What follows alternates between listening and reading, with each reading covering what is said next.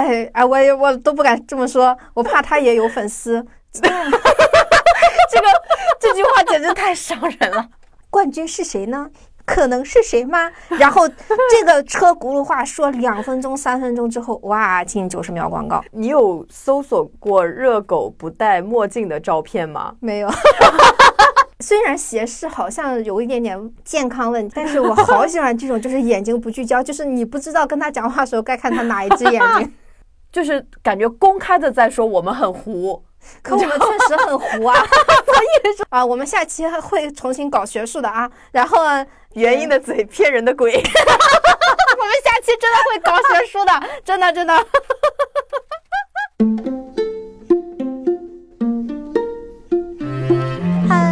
还有 什么鬼东西？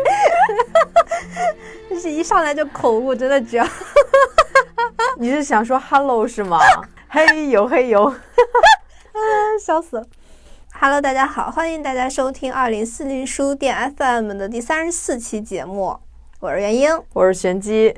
嗯，我们是一档游走在阅读与生活之间的播客，旨在用价值与美重建有意义的生活。哇，你记性现在好了很多。我现在爱说这句话，哎呀，没有任何的问题，对，脱口而出。嗯，然后我们这期呢，嗯，不讲阅读，嗯呃，也不怎么讲生活，嗯，因为我们今今天这一期我们要讲一讲现在大热的综艺节目《披荆斩棘的哥哥》。对，说实话啊，这个这期节目我本来是不想做的。呃，前两天的时候，我朋友就。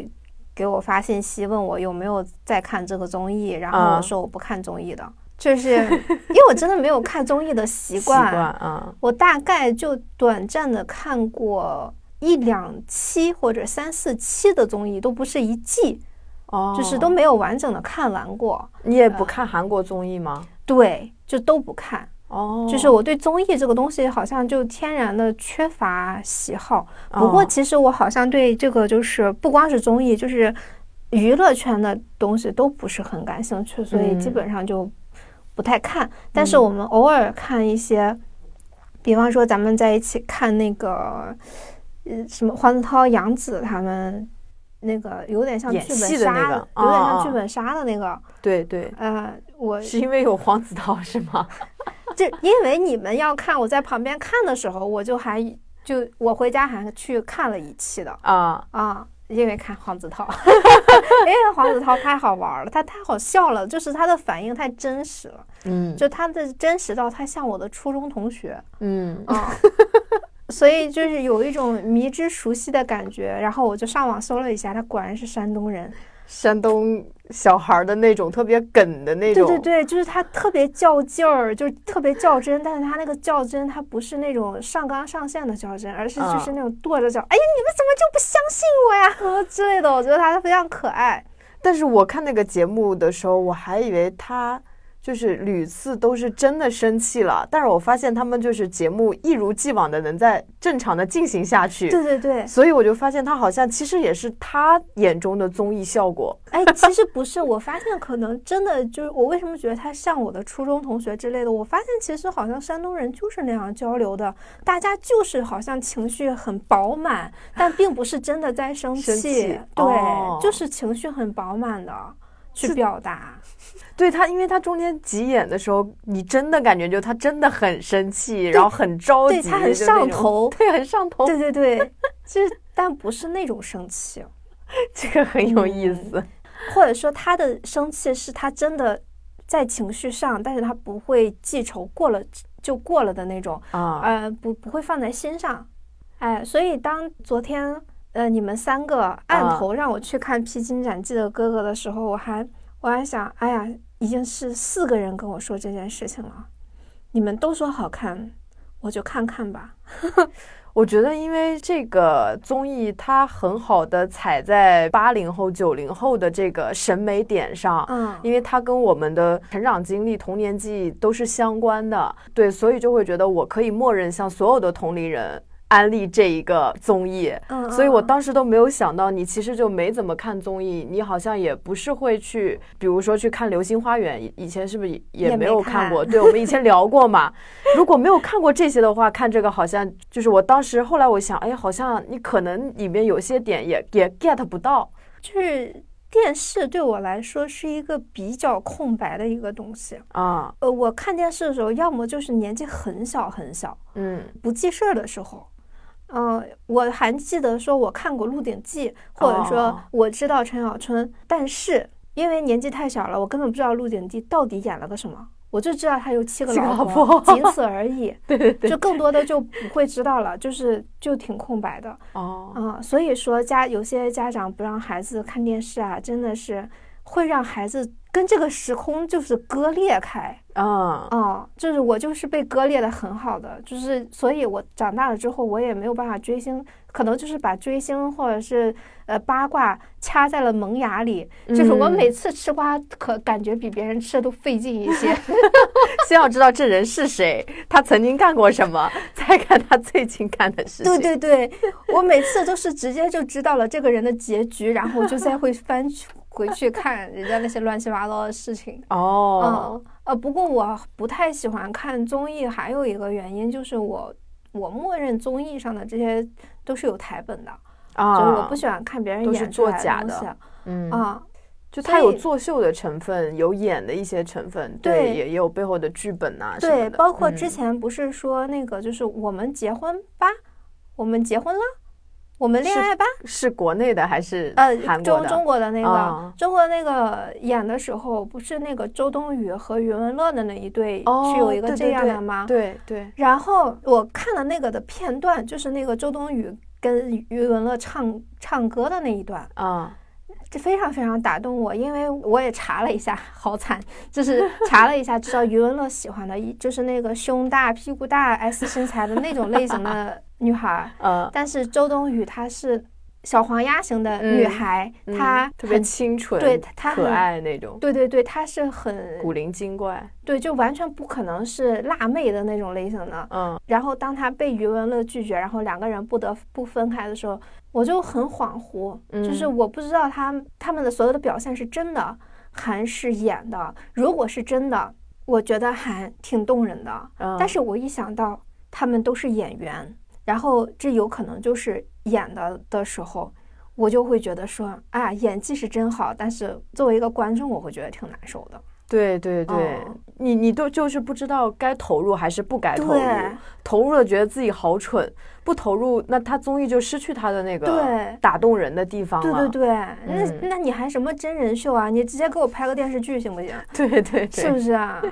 感觉这这所有的感情都是浪费。嗯，然后至于这些八卦之类的，我不在乎，是因为我觉得你不是身边的人，或者哪怕是身边的人，其实都不会知道很多细节和真相。你直接去呃评判一件事情，其实还或者说给一个人下定义，我觉得是一件挺难的事情。嗯啊，打比方说，呃，不管你跟你男朋友关系好还是不好，我们两个天天在一起，我也完全不不知道你们的细节什么的，嗯。所以很难，就是作为一个外人去就事论事嗯。啊。这这，反正我觉得，包括又出的都是一些负面新闻啊，啊，什么出轨啊，就是分手啊，就是闹得很难看呀、对，就是甜的时候很甜啊，对，崩的时候那呃简直对，而且崩了以后，反转中还有反转，还有反转，就搞得人很疲惫。所以，这个他只是，短暂的爱过我一下，那个什么，对所以这个圈子的东西对我来说，就可能是我的问题，就是我太容易认真，就是我嗯就很难接受，就是说这些东西它都是一笑而过就可以的。我我好像太容易共情，就很难从这中中间移情出来。啊，嗯，我想啊我我看综艺好像我就是很小就爱看综艺，我就嗯是很小的时候，可能是因为喜欢听歌，然后都是哦。港台的歌，然后嗯看剧就是看那种 TVB 的，嗯。然后还有台湾的偶像剧，再到后来韩国的偶像剧。所以就是所有的综艺，我好像小的时候特别爱看，就像嗯。康熙，我是每一期都不落的。我特别特别喜欢《康熙来了》。然后后来呢，就因为长大一点爱臭美了，然后就开始看那个也是台湾的，叫什么《女人我最大》。嗯，对，然后还有吴宗宪他们主持的，还有那种什么国光帮帮忙，什么棒棒糖，就就是台湾的综艺，我基本上都看过。然后后来又到韩国的，像什么情书、X Man，就这种我也都看过，甚至日本的那种超级变变变我也看过。哎，超级变变变我我爱看的，那个可能没有跟明星没什么关系，它是一种创新类的，它完全是黑那个，它是一种戏剧形式嘛，所以就还蛮好看的。对，但长大以后也看的少了。就我可能会看那个什么乐队的夏天，我会看。对，然后之前乘风破浪其实我也看了，看了第一季，然后街舞我也看了，就是挑着看。哦，我还看过一一短暂的几期综艺，是韩国的那个 rapper 他们的一个。比赛啊，中国的那个叫什么来着？就是说唱的那个节目叫什么？中国有嘻哈吗？啊，中国有嘻哈。然后我先看的韩版的，它叫《Show Me the Money》。嗯。然后我看完看了几期他们的，就是类似于决赛、半决赛这些，我觉得我靠，好牛逼！然后牛，然后中国出了以后，我发现，嗯嗯。我跟你说，这种东西一一般不能先看韩版再看中国，就是就是会有一点。他们韩国综艺确实做的很棒啊！嗯，确实，我就是之前我们做现在这个播客节目的时候，也被一些同事提醒过，就是说我们可以参照一下韩国综艺的做法。嗯，然后我就去看了一下他给我推荐的几个韩国综艺，然后做播客吗？还是对，他是说人家的剪辑和那个节奏哦，嗯。说非常好，然后推荐我看，然后我就看了，真的好牛逼！一分钟之内高密度的笑点，就是它是通过。本身很好笑，然后再加上非常精彩的剪辑，就那个密度就极高无比。就是你知道，就有一种笑到累了，就是笑累了不想再看下一集的那种感觉。有有有，我以前看 X Man 的时候，我就有那种感觉，就是真的觉得好好笑，就自己在家就整期就开始疯狂的笑的那种。对对对对，呃。对，然后但是我发现人家那个功底实在是太强了，所以我们其实没有那个能力去做。嗯嗯，哎，我要安利一个，还有一个综艺我很喜欢，是也是韩国的，它叫《高中带货王》，你知道吗？就是讲高中生十七八岁的小孩玩穿搭的，他是纯素人啊，他现在是出了两季。都是就是小孩儿过来，然后就等于说给他们一定的费用，让他们上街上就古着店啊什么去买很便宜的费用，然后去买来一些衣服自己搞穿搭，特别有意思。反正我是很喜欢，中间还出现了很多谈恋爱的。哦，那这个我还挺感兴趣的。哎，你有看过《我独自生活》吗？那个没有。我独自生活也是我看过为数不多的综艺，也其实就看了几期。就是我刚刚开始觉得说，哎呀，这个综艺有点意思，还蛮好笑的，因为它是就是一个人，有大部分都是艺人嘛，嗯，出名的或者不出名的，他们是怎么生活的，嗯，包括他们怎么租房子啊、找房子啊，就跟我的生活紧密相关，因为我当时也在韩国嘛，嗯。嗯，就是我看到他们那个找房子的那些过程，然后再对标自己的那个，就真的，呃，包括去超市买东西啊什么的，就很有代入感。嗯嗯。然后我刚刚看进去，两个主持人就分手了，他们两个就有一个我很喜欢的下车了，然后下那个下车了以后，另外一个表现也非常不自然，就是。让 人觉得，哎呀，算了，这是 这个我弃了吧。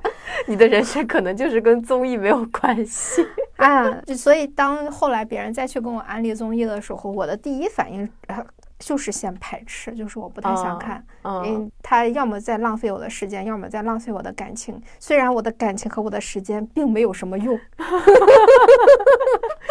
我有一段时间特别无聊，我发现综艺是属于有的综艺是我真的很喜欢，比如说我现在还会去复盘看《康熙来了》，我觉得真的里面有好多都好好笑，还有很有很好玩，还有一些是感觉有社交属性的，就比如说跟朋友在一起，特别夏天的时候，你抱一个西瓜，然后就看那种选秀的那种综艺，就觉得。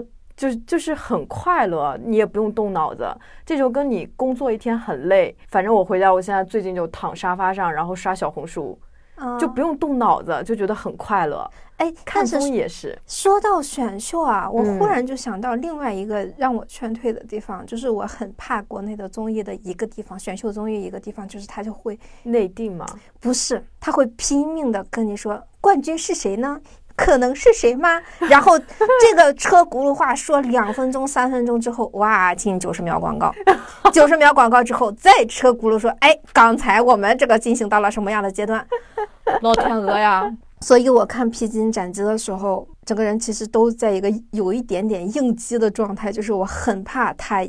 就开始车轱辘话，但是很好的一点是，他们可能也发现现在的人时间有限，不愿意再去耗耗费在这个东西上面，所以他们基本上话术都很简短。就是主持人就属于那种上台刚我他们上台，我低下头看了一看手机，他们就下台了，我都没听见他们说什么，就让让人觉得节奏很好。哦，是是是，以前是这种，确实很烦。就你要等半天，甚至他就直接就到你得等第二天或者下周六才能再看。对对对，结果真的这太讨人厌了。对，就他们为什么就他们这种留悬念的玩法就非常 PUA 观众，就让人觉得很恶心。是是因为之前的那些领导都退休了吗？就是进步了。因为现在有太多综艺可以看了，你不告诉我，我可以去看别的。你看现在像那个美剧什么剧，他们不都是一下子就放出来了吗？他不会说我这周更一集，下周更一集，而是我一连串的就全给你。像奈飞的都是这样，就第一集到最后一集就你全都可以看，我不会再玩那样的一些悬念了啊！以前都是这样子的。对啊，以前就是往往到。周六晚就是最后一集的时候，就一定要到最高潮，然后你就等等到下周六又又又这样，对，这就是这就是我为什么数十年不看电视剧的原因。所以他们现在已经不这样玩了，是吗？不这样了，有一些那个就我不知道是不是叫厂牌，他们全都是一串就拍好就全给你。哇，好好啊，从头到尾就剧中的，这个很好。对对对，我唯一真情实感追过的剧，嗯，就是韩一个韩剧叫《没关系是爱情》啊。哦，那个是讲两个心理有问题的成年人，然后他们，呃，当然他们身边有很多心理有问题的人，然后他们是怎么面对自己的爱情、友情、生活，这怎怎么就是搀扶着互相前进的这样的一个剧，很好看，所以我就一周两集，一周两集这样追下来了。但是《甄嬛传》你也没有这样追吗？没有，就是等他，但问题就是要哭了。问题就是那个剧一共十六集吧，也许，然后，但是等他演到第十集的时候，我已经把前面的全部忘掉了，我只记得他好看，但是前面发生了什么，我一丁点都不记得，以至于演到十四、十五集的那一周，我不知道自己在看什么了，嗯，忘了，忘得一干二净。所以我就发现我不适合追剧，包括现在他他们好多人说，哎，什么电视剧很好看，我的第一反应都是完结了吗？我也是，我也是，我也不爱追剧，不完结的我坚决不看。对对对，嗯，哎呀，我们俩所以不容易被 PUA 的原因就是很讨厌被控制住。对，其实我是没有那种耐受的，就是有的人他可能会觉得就是延迟满足，他是很适应这种延迟满足的，我不行。我妈说我小时候。在街上，如果感到饿了，我就一定要在街上就吃到饭。我是绝对不能等到回到家再吃饭的，我还会在街上崩溃。也是，你看咱俩就如果比如说做一期自己特别满意的节目，就加班加点都要把它搞出来，就是性子比较急，特别着急的让大家赶紧。跟我们一起享受，对，所以我们那个啥哈，就是进入正题哈，聊聊我们这个看电视的事儿。哎，这个电视对我来说比较友好的，还其实也真的就像你说的，它有很多老牌的艺人，就是比方说陈小春啊、赵文卓啊、张智霖。但是说实话，张智霖我是最近两年才知道的。真的吗？对，我是因为看《甄嬛传》知道了蔡少芬。蔡少芬，那为什么会知道张智霖呢？不知。啊啊 啊 啊啊！蔡少芬不是那个张晋的老婆，我是因为张蔡少芬知道了张晋，然后不知道为什么，也许是刷抖音，也许是刷哦，我知道你你应该是看了《妻子们的旅行》还是什么的，他们一起全都上过那个综艺，就是蔡少芬和张智霖他老婆，我突然忘了什么名字了。我想起来了，我为什么知道张智霖，是因为。因为很多抖音的片段，然后这些片段里面，张智霖一直在吐槽他老婆好爱买包。啊，对对对，非常喜欢买爱马仕。对他老婆曾经问过他说：“你我死了，你还会娶个老婆吗？”然后张智霖说：“当然不啊，我为什么还要再重复一次娶老婆的错误？我有钱自己花不好吗？” 对对，就这个对。对他们俩很逗，他们俩很逗，感情也很好。对我很喜欢袁咏仪啊，我想起来了。啊，对我很喜欢看他们这些香港艺人夫妇之间的互动，包括陈小春，我印象比较深的也是那个相依为命的那个现场，嗯，就是他在那唱歌，然后应采儿在下面就是跟他互动，然后他本来就是一个很严肃的一个中年人，然后就是那个笑容让我觉得说啊，好甜，嗯，就是一些细节吧。对对对对对。嗯，他们都相处，我感觉都比较轻松，然后比较毒舌的那种，会调侃对方，嗯，之间他们那种关系，呃，不像国内的这些大陆的演员，他们的夫夫妻关系感觉都有点端着。对，我也觉得有点崩的那种，就要么就是过分的秀恩爱，就是女的一定要非常爱撒娇，然后男的一定要就是很很 man 那种，对，或者是女的非常非常强势，把男的踩在脚底下那种感觉，对，就反正挺挺奇怪的。哦，其实我刚开始在看这个综艺综艺的时候，嗯，我大部分时间都是这是谁？这是谁？这是谁？这是谁？这是谁？谁谁谁谁谁？很多名字听过，但是真的完全没有看过他们的表演。然后我一开始不知道有三十三个人，当他们出现第十几个人的时候，我有一点心态崩了。其实 我已经就是不知道谁是谁，然后在心里暗暗的诅咒你们三个。我在想你们在让我干什么东西？然后为什么这么多人？你知道他三十三个人，最后成团要十七个还是十六个？十七个。对呀，天哪，真的就是感觉啊，我脸盲。就是我刚开始在努力记他们的名字以及对得上号，其实我到现在应该也还有很多是对不上号的，因为有些人真的不知道是干嘛的。我不能说人家是不出名啊，他们肯听上去他们的都是很有履历的人，嗯，但真的不知道是谁。然后我。最初最有印象的就是，这里面除了我认识的人之外，我最有印象的是那个高什么高瀚宇啊，高汉语，因为他长得特别在我的审美点上，就是我超喜欢的那种男男生的长相类型，嗯，但他真正吸引我的点在于，刚开始我想，哦，这是张亮吗？哦，然后发现不是张亮，因为张亮也是我喜欢的那种类型嘛，然后我就发现，哎。呃，高瀚宇他有点斜视，他的眼睛不聚焦。哇，我我太喜欢这种死鱼眼了。就是虽然斜视好像有一点点健康问题，但是我好喜欢这种，就是眼睛不聚焦，就是你不知道跟他讲话的时候该看他哪一只眼睛。原来你有这样的审美癖好。哎，那那个孔刘。还是什么？他是是这样的死鱼眼吗？不不不不不不，呃呃，高瀚宇是我在电视上或者在生活中见到的，就是两个眼儿分得最开的。我觉得跟他看他时候像在看《海绵宝宝》里面的鱼，太有意思了，真的太有意思了。所以我其实还蛮期待他的就是表演的。但是他的表演没给我留下什么印象，就是我也没有印象。对，但是他的眼睛给我留下了深深刻的印象。对对对，还有就是敖犬出来的时候，啊，我我当时想，这不是个哥哥的节目吗？为什么会有一个小孩混进来？然后结果一百度一搜，他有多大？獒犬吗？他，我当时一搜的时候，三十多。对他，我搜到他的时候，他他已经就是他是八二年的，他是棒棒糖的人。然后我在想，天啊，他怎么还像一个小男孩一样？关键是，他已经四十了，我还说三十多。对他很年轻，很年轻。关键是，他长得跟他的名字实在是太过于匹配了。我就是别人都像个人。他真的像个小动物，哎哎，我也我都不敢这么说，我怕他也有粉丝。这个这句话简直太伤人了。哇，我们我们最近节目是不是会被黑红黑红？对，其实我一开始不太喜欢他，就是我不太喜欢他的点，我也说不好。嗯，我觉得他说的一些话有一点冒犯。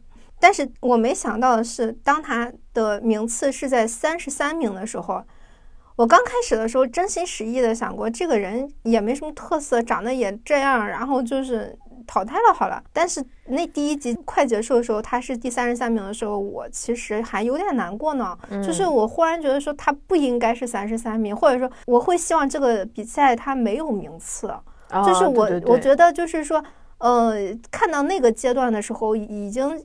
已经适应了，大家都在这里的时候，就会觉得说，其实每个人都很可爱，都有他的闪光点。对，就是哪怕他一开始不在我的演演员里面，但也会觉得说，啊，还是希望他在这里继续待下去，因为他们三十三个人，每个人都有各种各样的性格呀，或者是表现啊什么的，就反而会让我撇开了我之前的那些成见。啊，嗯，我自己对标敖犬的身份就跟。以前《乘风破浪》里面那个沈梦辰的那个感觉很像，就他其实很有综艺感，而且他的这个唱跳能力是没有问题的。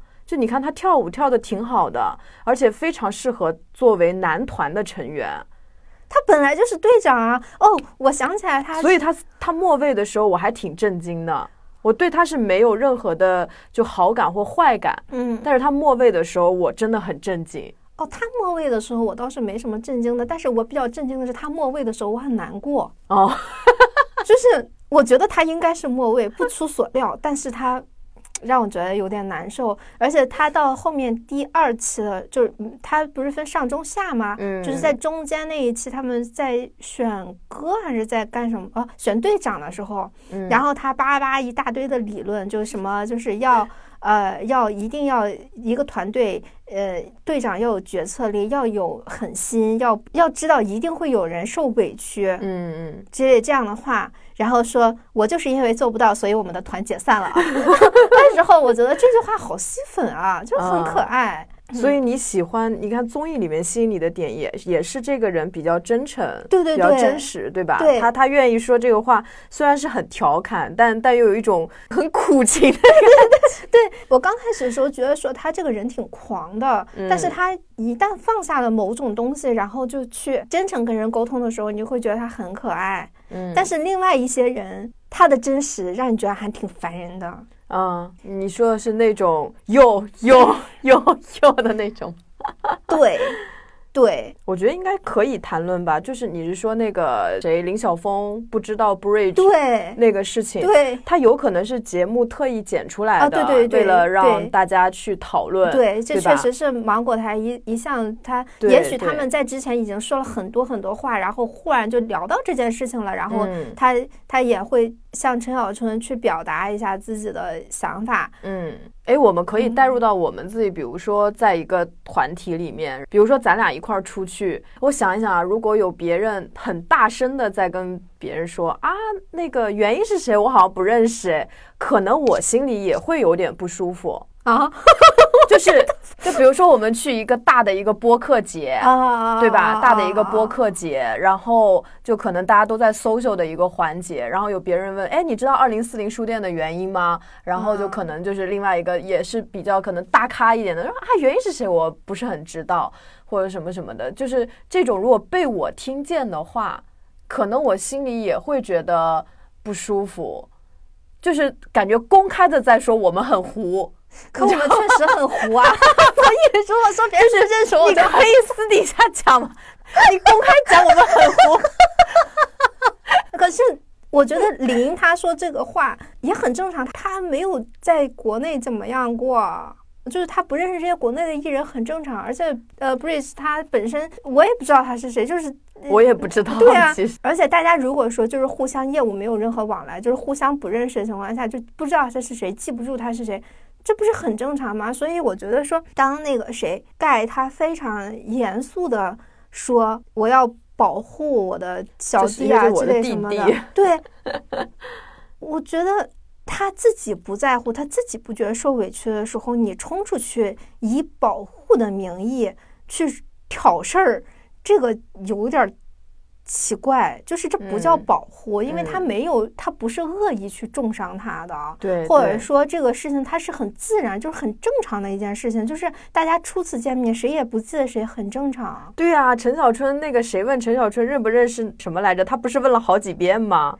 马冬梅哎，李承铉还是什么谁谁谁？他说啊李什么啊？哦，李承铉，啊是李承铉。成什么学什么？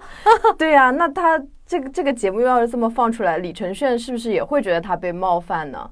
对啊，就是我觉得有一点小题大做，或有一种圈地，就是占地盘儿的那种感觉吧。反正对啊，就是而且他们的是不同的圈呐、你的说唱圈，人家是 TVB 以前的那种古惑仔演，就是演电影的那个圈子，他凭什么就他一定要知道你呢？或者说他，难道说你要让一个前辈或者说一个长辈，然后对你讨好或者是过分友好吗？这不现实啊！他怎么嗯他都是个长辈啊？嗯，嗯，嗯反正我觉得有一点没礼貌吧。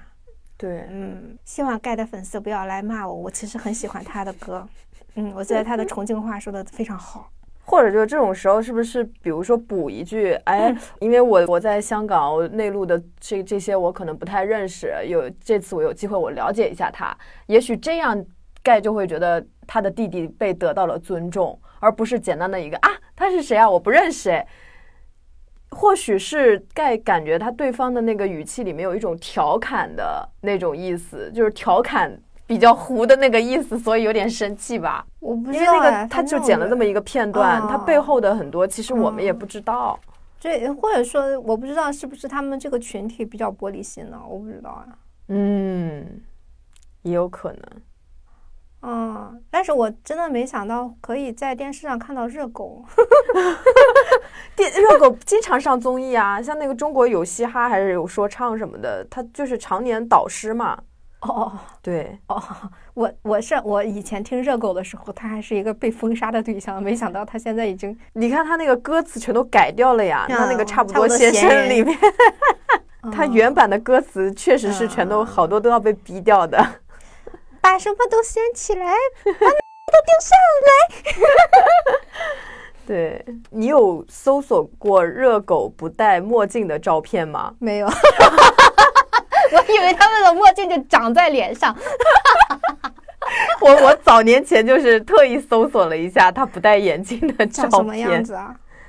就其实也还正常，就没有到摘了眼镜就完全是另一个人的一个状态，但这可能就是他的一个，确实是他的一个标配。哦，而且我特意去看了一下那个欧阳靖啊他的那个说七连胜的那个 battle，、嗯。对我也发现他们那种说唱，他们那那个说唱比赛的那个风格 freestyle 的时候，他们真的言语非常的恶毒。嗯。就像欧阳靖，他是在美国的话，他是一个非常典型的，就是华人华裔，然后个子又不高，嗯。可能在欧美那种审美里面长得又不帅，嗯。所以就是针对他的所有的 diss 都是这方面的，嗯。种族上面、外貌上面，然后还有跟跟性啊什么有关系的，所有都是这些的。嗯。然后他就会一一句一句的怼回去，确实还是挺强的，就让人觉得啊好爽。对他，他嗯起来胜真的挺牛逼的，我就会觉得说，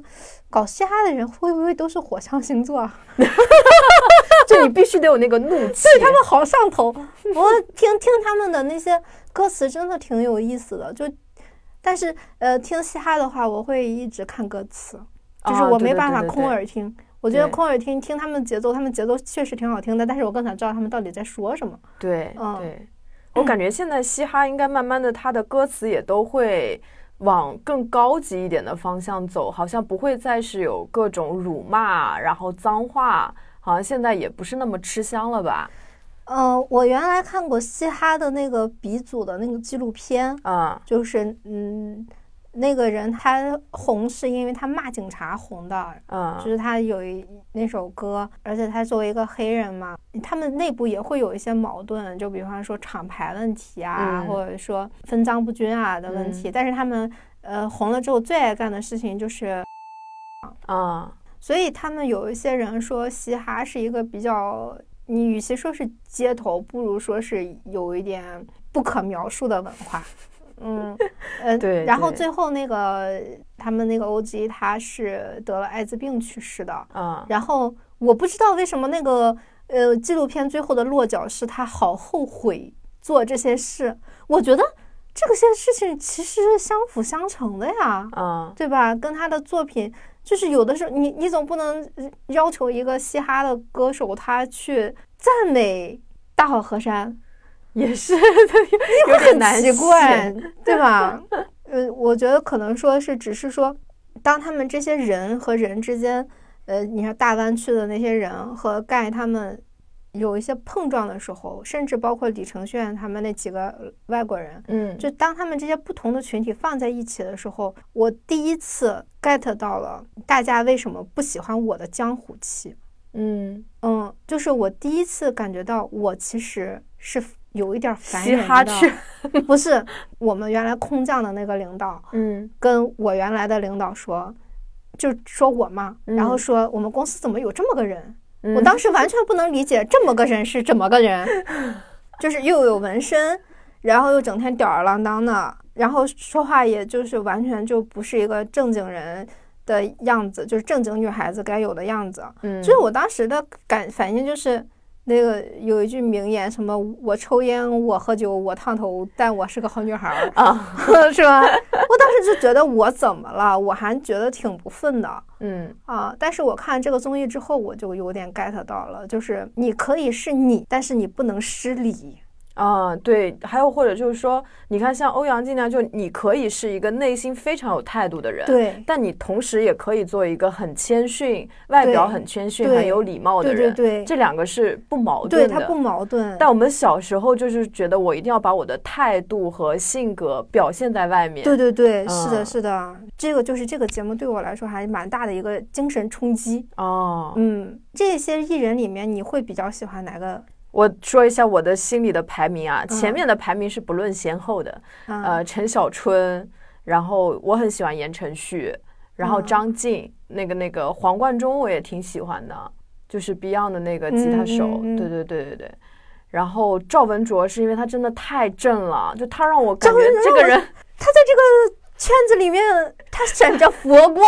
对 我，我之前看《白蛇传》的《青蛇传》还是《白蛇传》那个电影的时候，我没有意识到他是一个那样的人。可能是因为整体氛围都是那样子的，就是你会觉得说他是一个演技很好的法海，就是他是个法海。但是当他在一群，他在一个正常的生活场景下，你就会发现他这个人的格格不入是很有意思的格格不入。我忽然就 get 到。什么叫法海了？就是我忽然就 get 到了法海带给青蛇白蛇的冲击力到底是什么？就是他真的像这群哥哥里的法海。对我就觉得说，如果现在我在那个。就是白蛇的片场，然后这个法海跟我说你要皈依佛门，我立刻我就会皈依佛门，真的，我连挣扎都不会挣扎一下。我以前不太理解的就是什么叫正气，就是正气给人的感觉到底是什么？真的是没有对比就没有感觉。嗯嗯，你刚才说你喜欢言承旭，我发现言承旭跟我想象的完全不一样。你以前觉得他是个什么样的人？我以前觉得他是一个不在乎别人感受的那种人。嗯，但是我发现他很小心翼翼，对，就是包括他的那种讲礼貌，甚至是会有一点点伪，就是不表达自己真实内心想法的那种。比方说，我印象很深的那个张云龙说：“你有在北京有没有朋友？”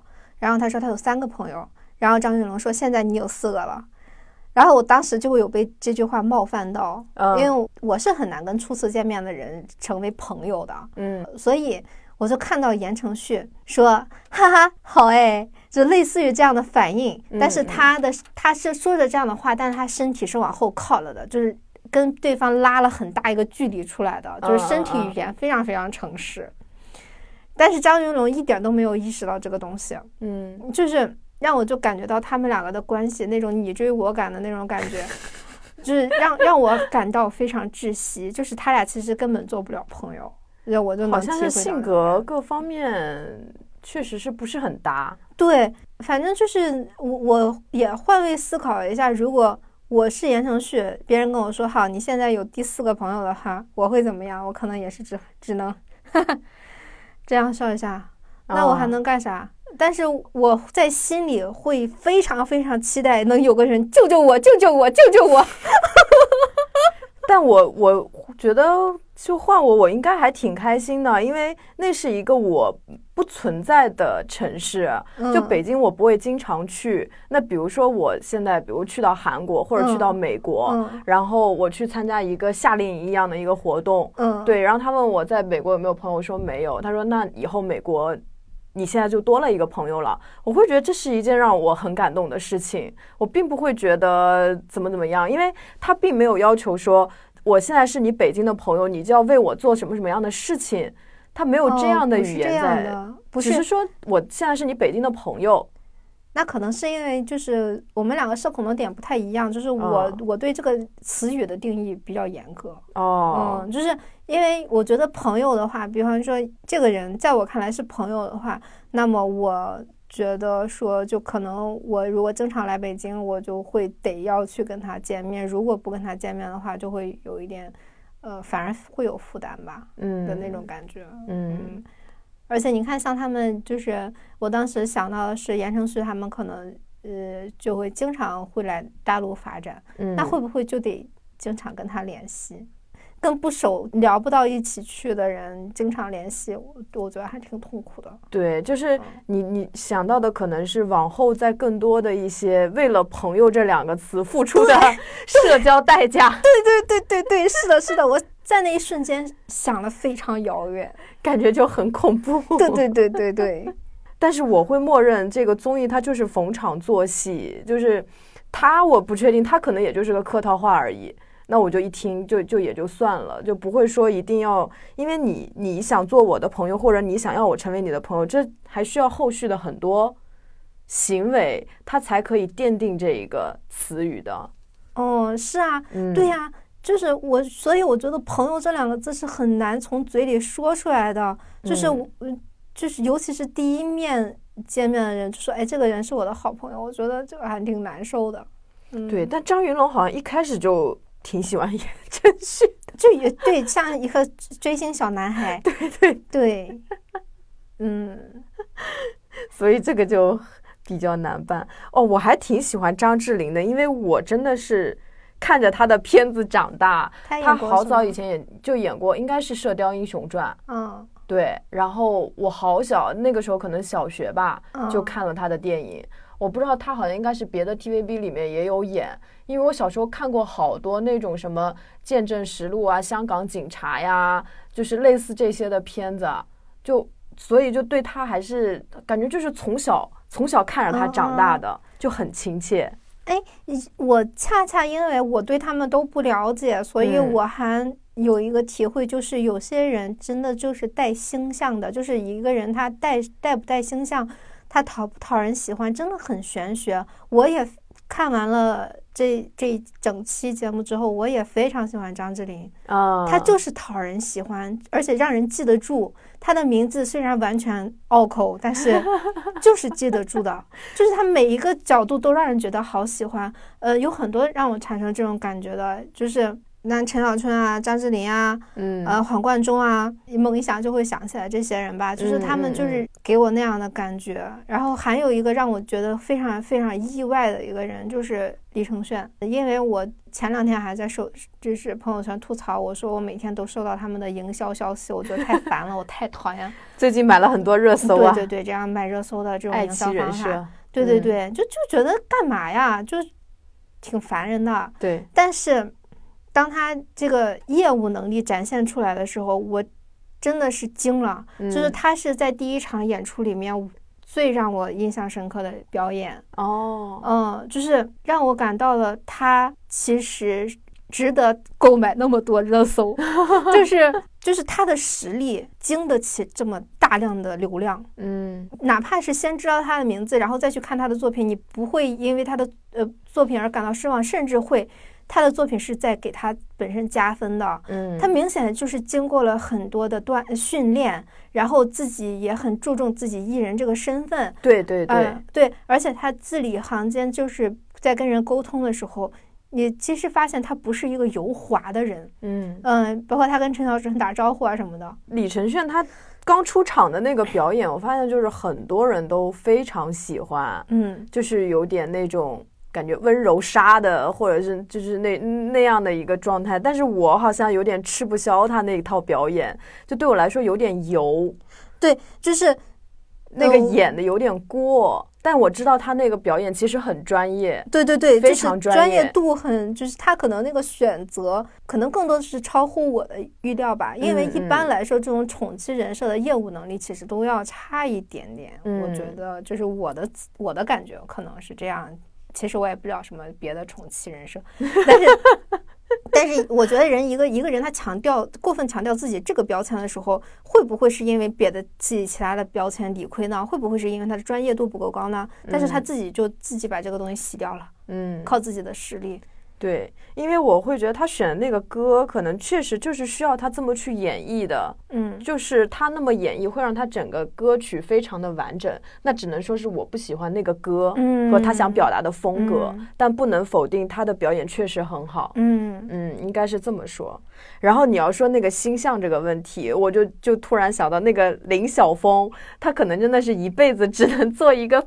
就是糊糊的配角啊，他真的长得就很像配角，名字也记不住，长相也记不住。他真的好早之前，我我也是小的时候就看过他的。我记得以前有一个，应该是那个《宠物情缘》，是郑秀文和古天乐，好像是还是轩轩和古天乐演的一个片子。然后他已经在里面做男配，一直到现在，感觉就是好像就一直就没有出来。就他可能就天生就长了一个男配的一个样子，没办法出来。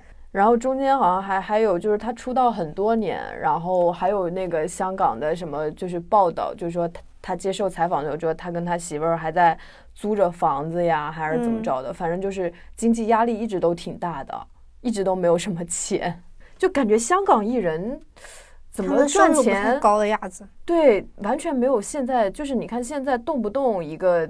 就是就就几几百零八万一集片酬现在这不合理啊！因为他们以前就是一份工作是很合理的，而且是没有人愿意干的。他都你看以前的艺人，他都是家里欠了债了，没办法了，所以他需要赚钱，比正常人多且快的钱，他才去做演员嘛。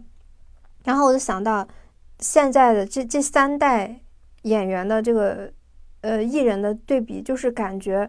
初代的这些人，他是吃过生活的苦的，嗯，就是那种生活的给他们沉淀下的东西特别特别明显，对，不仅仅是星象的问题，嗯，其实如果说论洋气啊，就是那包装感很强，其实好像后面的那几个年轻一点的会那种感觉更强，但是那种包装感也很强的，对，就是一看就是资本。捧起来的，他们也许吃过一些工作上的苦，但是他们没有那种心灵的升华感。我找不到别的形容词，嗯，就感觉中间是空的，它没有一个生生机，没有一个你感觉他是一个活生生的人，然后他很饱满，对对对，就感觉他们没有真正意义上的摸爬滚打过，嗯，就感觉是。温室里的花朵和野花的那种感觉，野百合，对。而且我感觉现在你看，就算是有一些现在很有流量的一些小生啊，或者是那个明星啊，他们的身材管理或者容貌管理，其实也没有像老一辈这种，像那个港星他们那么严格。他们现在都四五十，甚至有六十的。他到电视台前还是非常的，整个状态还是非常的好。就我在看见他们的时候，真的好震惊。就我感觉个别人就是他的长相都没有什么变化，他好像一直就他除了比如说唱歌、演戏这些业务能力以外，他对个人的形象也是一如既往的，就是保持很严格的一个状态。对，嗯，这个我觉得很难得。或者说，他们并不是在保持一个很严格的状态，而是他从来就是在做自己呢。嗯，他日常他他就喜欢这个，对，他从他没有给自己立一个人设，而是他就是这样子的。对，有这种可能的呀。不是，就说那个某某现在的某香港明星跟某名模，他们约会都是在健身房吗？最近被爆出来的谁呀？就是只要约会的时候健身房，我有的时候都怀疑我上的是局域网吗？这太奇怪了，太奇怪了！就是怎么，我永远都是就是大家瓜已经快吃完了，我才吃到，太费解了。嗯，那还有哪些让你印象深刻的地方？还有让我印象深刻的就是，我觉得林志炫他就是艺人，他也分很多个级别。嗯，我觉得像林志炫这样，他已经变成艺术家了。嗯，他感觉他不像是一个我要去上综艺去去去，呃，我的那个什么业务能力很强，他不能用这个去形容了。嗯，对，就是我感觉他对于唱歌这个这门艺术而言，他已经就在不断的精益求精。对，我觉得他给我的感觉是他在真心实意的找未来的合作伙伴。对，我觉得他是真的想要自己私自成团，然后去打打磨艺术作品，然后这个作品就好像交响乐队一样，要有笛子，要有小提琴、大提琴，要有那个管风琴，还有一个指挥，就是他们要做一个这样的东西，他要做一个完整的东西，而他跟李云迪都不愿意只在自己的专业里面。做事情了，他要他们要打磨一个完整作品，所以我其实很期待第二期。他这他后后面是不是有边角料的一些那个他们那个内容 说他拒绝跳舞还是什么的？对对对，他不跳舞是因为他说他只想给观众呈现他认为好的东西。哎，对，这一期最好玩的是哥哥们都好擅长拒绝啊。那这是不是也是娱乐圈里面其实某种层面上来说，男艺人他还是比较。他的路是比较宽的，女艺人她其实没有那么多权利去拒绝。你看，让他们做选秀，让他们变女团，然后扮可爱，他们也只能那么去扮。但是男男艺人他们就可以拒绝，像热狗就说：“哦，这歌我们不唱哦。” 就那样。对，就是因为有一些东西看上去真的很很蠢。就是蠢，嗯，但他们拒绝了，我就觉得说，哇，他们去，他们直接去怼芒果的这个行为，让我觉得是这个节目很大的一个看点，哇，看的太爽 了，好爽，对，好爽，嗯，所以相比之下，我就想起来，我之前看过一个片段，就是那英她在玩那个什么，有像白灵一样的那个东西，什么，一群人吊在空中的时候，真的很狼狈，对，他不是他擅长的东西。你这么一对比，就会觉得说，哎，为什么《乘风破浪的姐姐》完全不会吸吸引到我们去看？嗯，我们只看这个东，看这个哥哥，你就会发现，男性跟这个社会上的沟通和女性跟这个社会上的沟通真的差距很大。对，嗯。就是好像女性她无论怎么样，她更擅长服从，或者说，哎，算了，就这样吧，就是无所谓的。就是他们不是说不为自己的业务考虑，嗯，而是他们更愿意你好我好大家好，嗯。男性的话，他可能呃说好听了是有自己的坚持，说不好听的是他们的表达会被听见，会被尊重。我之前也遇到过，就是同样的事情，我在做一个兼职，然后这个兼职。给的工作量非常不合理，嗯，就是然后我申诉没有用，嗯，然后另外一个男性去申诉就有用了，产生效果了，嗯，但是产生的效果就是也不尽人意，所以那个男的他就辞掉了，嗯，然后我一看，我靠，你能辞，我也能辞，我也辞了，然后我就觉得说，凭什么？凭什么？就是那个那个机构为了达到他的目的，就他们觉得就是可以去压榨你的，嗯，就是反正我不管，我想要这个，你去完成就好了。凭什么呀？默认你就会接受？对，凭什么呀？他们可能还会说，就是来道德绑架你，说如果你不干了的话，那我们这边怎么办？我不是不想你们那边怎么办，而是你们给我分配了我不可能完成的任务，你们有没有想过我怎么办？我觉得我已经算是女生里面非常刚、很为自己利益维护的。嗯，我在那样的时刻，我都感觉到了无力。嗯，我觉得好多人可能就委委屈屈的干就干了。对对，啊，看这个综艺对大家很有帮助的一点就是，大家去看一看怎么去跟拒绝这些你你不愿意去做的这些不合理的要求。如果你不相信，你也不愿意干这件事情的话，你就不干。也不会怎么样，嗯，真的不会怎么样。哎呀，但是我跟你说，就中国人就会被这种无形的道德压力，嗯，给自我绑架了。所以就是很少时候我们会去问，凭什么呀？凭什么我就做这么多？或者是我去拒绝，我不行，我接受的这个报酬或者你们给到我的和我付出的它不成正比。嗯，如果大家愿意这样去申诉的话，就不存在所谓的这种九九六。对吧？就过分的压榨职场的这样的一个情况了。是的。然后我当时辞掉那个工作的时候，我还说：“你们公司是资本家，资本惯了，九九六习惯了是吗？”我说：“可是我没有九九六过。”嗯。我说：“我接受不来。”然后你们觉也许觉得很正常，就是你们可能觉得每个人都是这么过的。为什么别人能干十二个小时的工作，你就干不了？我他妈就是干不了，我就是干不了。怎么啦？我从来没有吃过这种苦。对，但是特别讽刺的就是第一季《乘风破浪》，我看了，嗯，然后我会发现里面其实敢于去质疑的人，比如说像那个谁，宁静，宁静，对对对对对，比较敢质疑的，像宁静或者像张雨绮这种比较刚的人，他们反而就是大红大紫，就是在那个节目里面反而属于人气是最高的，然后这种就是很。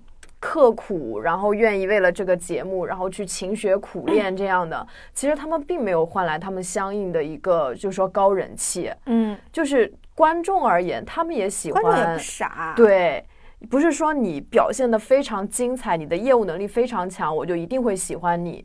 反而你愿意说去拒绝不合理的要求，愿意表达自己，你做真实的自己，大家反而会最喜欢。或者说，你看，像如果热狗他们真的唱了《热狗干得开心》，你就拍拍手，啪啪。他们唱这个时候，他们唱这个，大家感受会好吗？不会好的，观众只会感觉哇，好恶心，只会有这样的感觉。其实他们导演组，其实我觉得，嗯，芒果他每况愈下，也是因为他们整个导演组或者是制片就太懒了，他们追热点，用所谓的就是。大数据算出来的，大家可能会呃喜欢的东西，然后去非常短视的让把这个场子炒热，这是他们的需求。嗯，就是但但是他们不会去考虑长远来说这个东西的口碑是什么。我觉得这是就是在资本车轮下，大家就是整个芒果就是整个都荒掉了的一个。就很典型的表现，但是这些哥哥们，他们他们不在乎这些东西，或者说，也许他们是不缺钱，或者说他们有自己的选择，让他们不去臣服这些不合理的要求，甚至其实出来就是，呃，我配合你，我得到了一千块钱，但是我有留下了二十年以上的骂名，就是 就是二十年以上的弱智影像，对呀，是吧？我觉得他们这样的选择，就是不短视的选择，其实会比。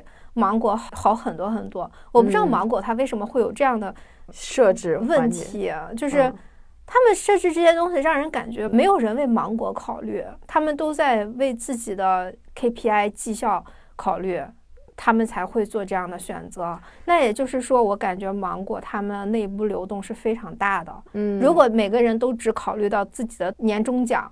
只考虑自己短期的利益的话，那现状就是我们看可以看到的东西越来越糟糕。嗯，但我会觉得啊，就是它这个环节它必须要设置，然后之前不用那个利路修是吗？嗯，就是利路修那个案例，也许已经让这些电视台看到了，就是。不从众，或者是说躺平，或者是拒绝，给带来的观众巨大的好感。嗯，所以说，也许他这个环节他是故意要设置的，然后他也给了这些哥哥拒绝的权利。嗯，那也挺好的。对，就是我一定要让你做男团，你一定要拒绝我做男团，这样才有一个冲突。其实它就是剧本，就跟写电影一样，我一定要有冲突在里面，然后观众才会有讨论。如果说。好，OK，这集我我们就完全按哥哥的特色，大家来发挥吧。其实观众就没有讨论的热度了。嗯，也对，我一定要摁着你的脑袋，让你拍拍手，然后肯定有人挑出来不愿意拍拍手。嗯，就算骂我也是黑红嘛。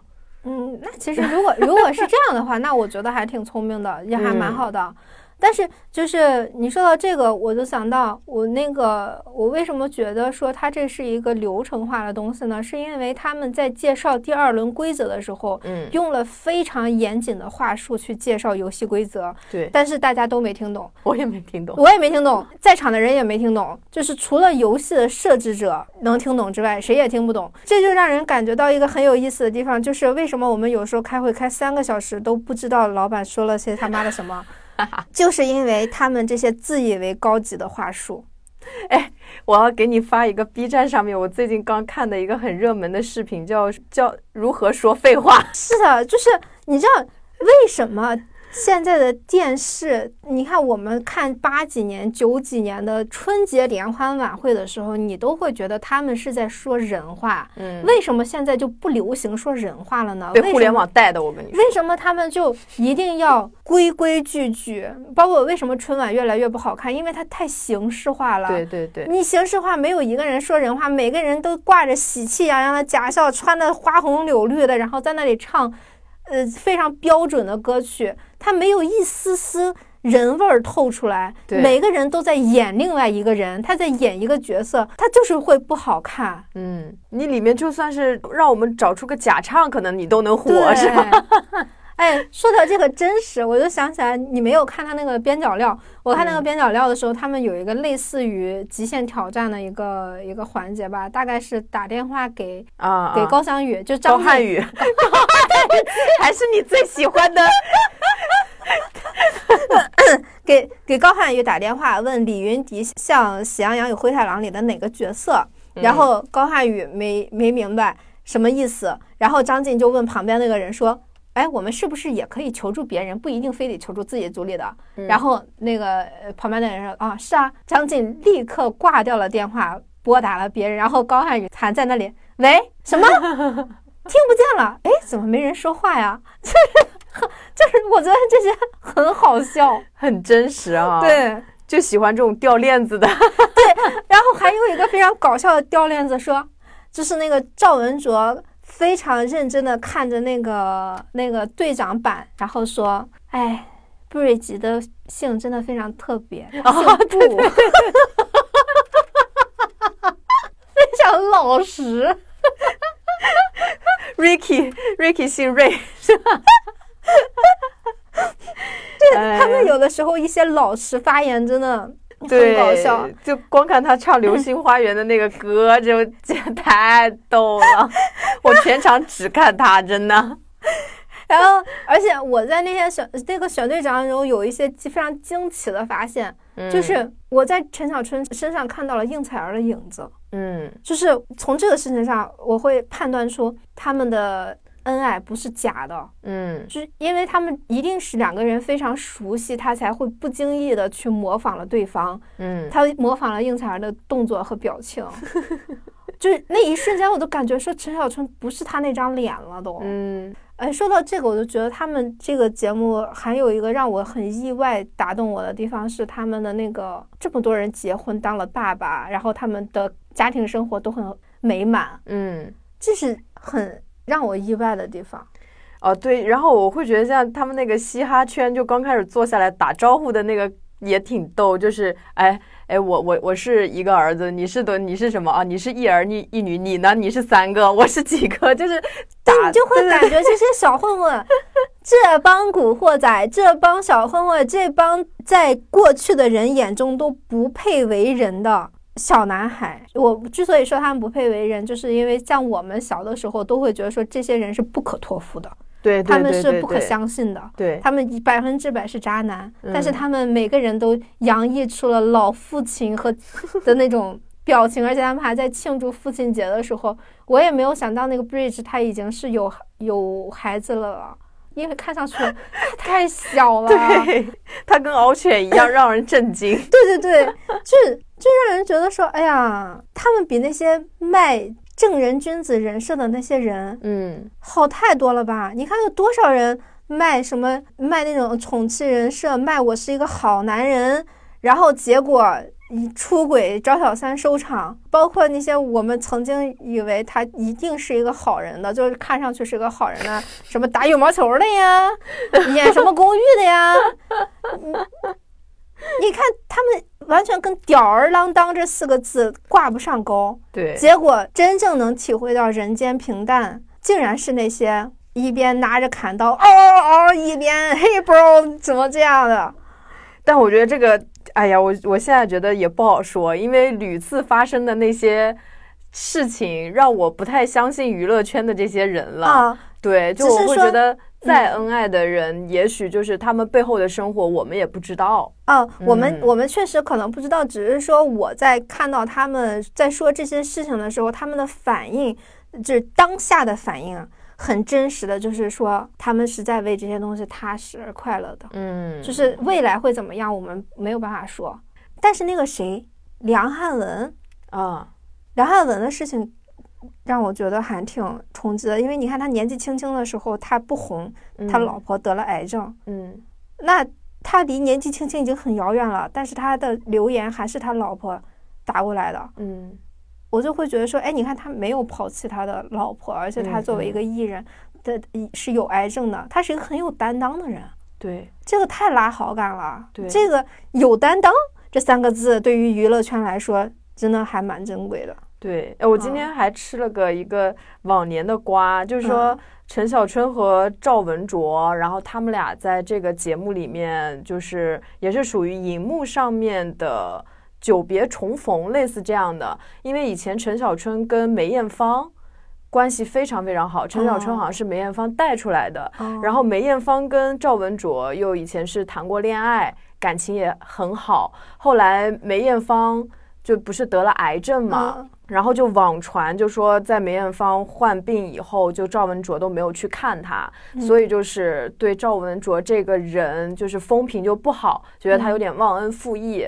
也陈小春也因为这个事情，就可能跟他关系渐行渐远，对。然后后来就是多年以后得到的一个澄清，其实是因为梅艳芳不想让赵文卓看到他就是生病不好看的样子，因为这个原因，然后赵文卓没有去看他。然后所以就是他们在这个披荆斩棘的哥哥，就是属于也算是某种程度上的久别重逢。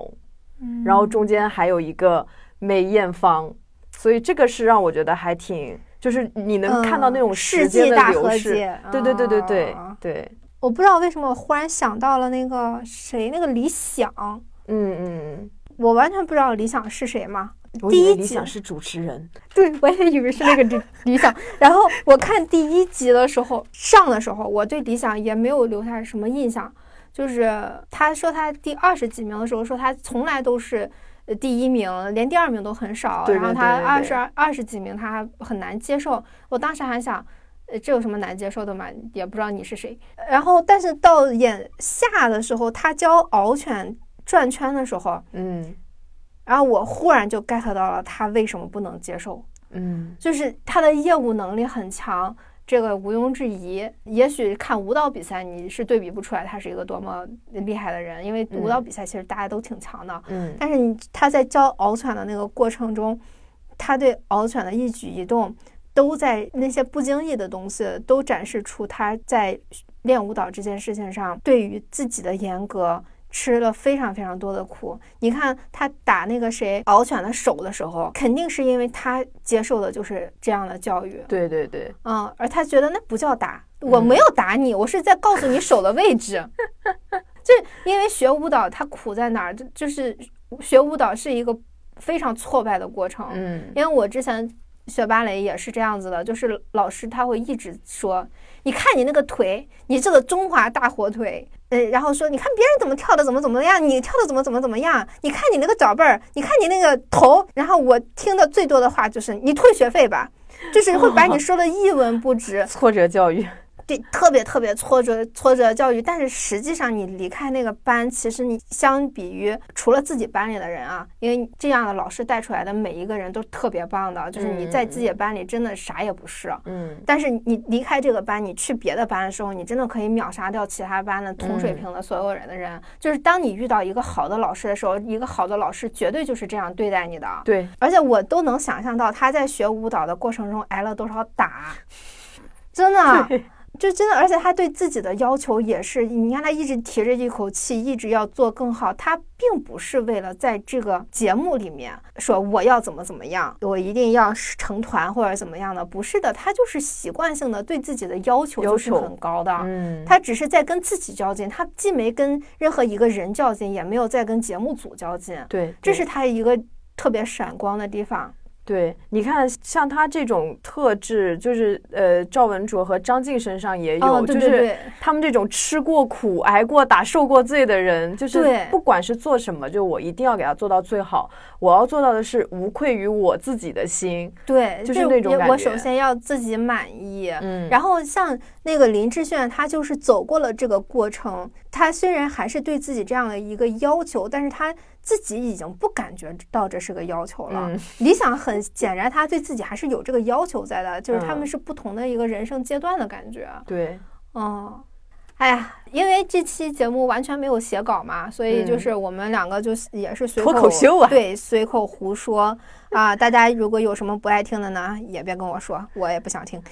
中间肯定会有很多冒犯你们 idol 的，哎，对，那个，对对对，因为我们两个嗯，对任何的艺人都没有恶意，然后也也没有多喜欢，其实。就是，但我们也不能说我们是中立的，所以我们就能那么说，只能说是两个人看节目的感受吧。呃，感受这种东西谁都有啊，包括就是哪怕是他们在台上的时候，芒果那个火力值那个事情，弄得也挺恶心的，集体表演了一番，结果只给一个哥哥投票，这种恶心事情，哎呀，是吧？你搞节目嘛，总会有一些冒犯到别人的地方。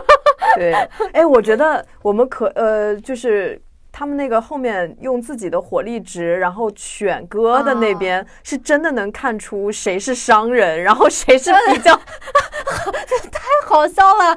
就是有的人真的很稳重，呃，对，然后像陈小春、大湾区他们那种的。投一百四十多票，对他们投了之后，都整个人傻掉啊！你们都那么抠的吗？一票一票这么给的吗？是很见人性格的。对对对，这个事情反而他他没办法安排。嗯，对，嗯，对，很有意思。嗯，哎呀，还是希望大家能看一看这个吧。当然，我我反正没有想到，我是很想继续看下去的。我现在对他下星期才更新感到了十分痛苦。成功入坑。好吧，其实之所以做这期节目，坦白讲，是因为书我没有看完，我也不想写稿，我就想水一期，就是跟大家随便聊一聊。因为我其实有的时候听我们过去的节目，因为太过于学术，自己都听不进去第二遍，是吗？再也不是当初那个放着我们的播客做饭的你了。我现在根本不听我们的节目。对。所以就是偶尔也寓教于乐一下吧，嗯，然后不写稿真的很快乐，希望能经常搞一搞不写稿的节目啊。当然，可能对你们来说听上去，哎，好像忽然失去了逻辑，那只能说这就是最真实的我们的水平。啊，好，这期节目就到这里啊，我们下期会重新搞学术的啊，然后。原因的嘴骗人的鬼，我们下期真的会搞学术的，真的真的。当然，之前挖的坑我也都记得呢啊，记得记得。嗯，欢迎大家关注我们的那个公众号啊，我们的公众号也是叫二零四零书店，然后它主要主要的作用是我们的这些学术书籍的拓展阅读。然后，当然，其实受制于资本呢，我们也不得不发一些其实我们也不太喜欢的书的广告。然后，当你们发现，哎，这书的水平怎么明显低于他们节目的推荐水平的时候，你就知道了，这就是资本原因了啊。我撇清一下我自己，嗯嗯，好，那么今天的节目就到这里，再见，再见，再见，好，谢谢大家收听，听我们湖州，拜拜，拜拜，嗯。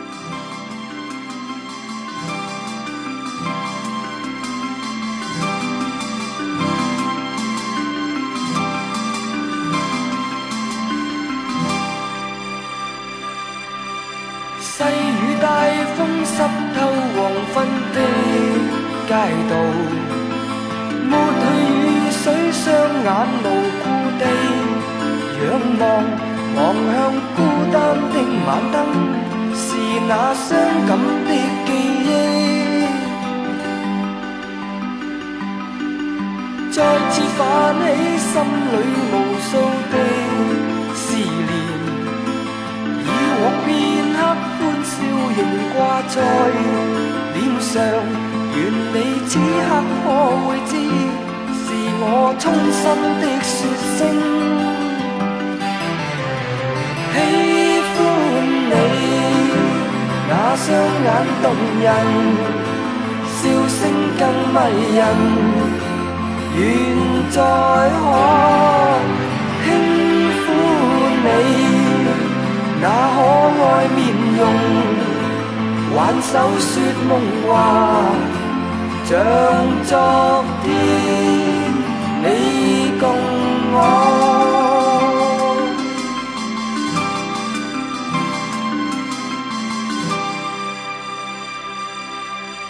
满带理想的我曾经多